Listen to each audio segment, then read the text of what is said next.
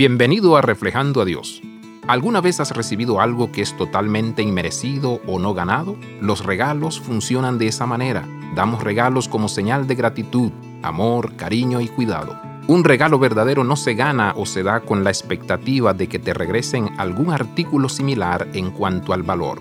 Un regalo es gratis, gracias a Dios por su infinita gracia y amor. Porque Dios es amor, Él puede darnos libremente gracia y misericordia sin que nos las ganemos. Los israelitas fallaron en honrar a Dios, no pudieron permanecer fieles a Dios, y aún así Dios declaraba que Él sería el único quien borraría sus transgresiones por amor a sí mismo y no recordaría más sus pecados. Isaías 43:25.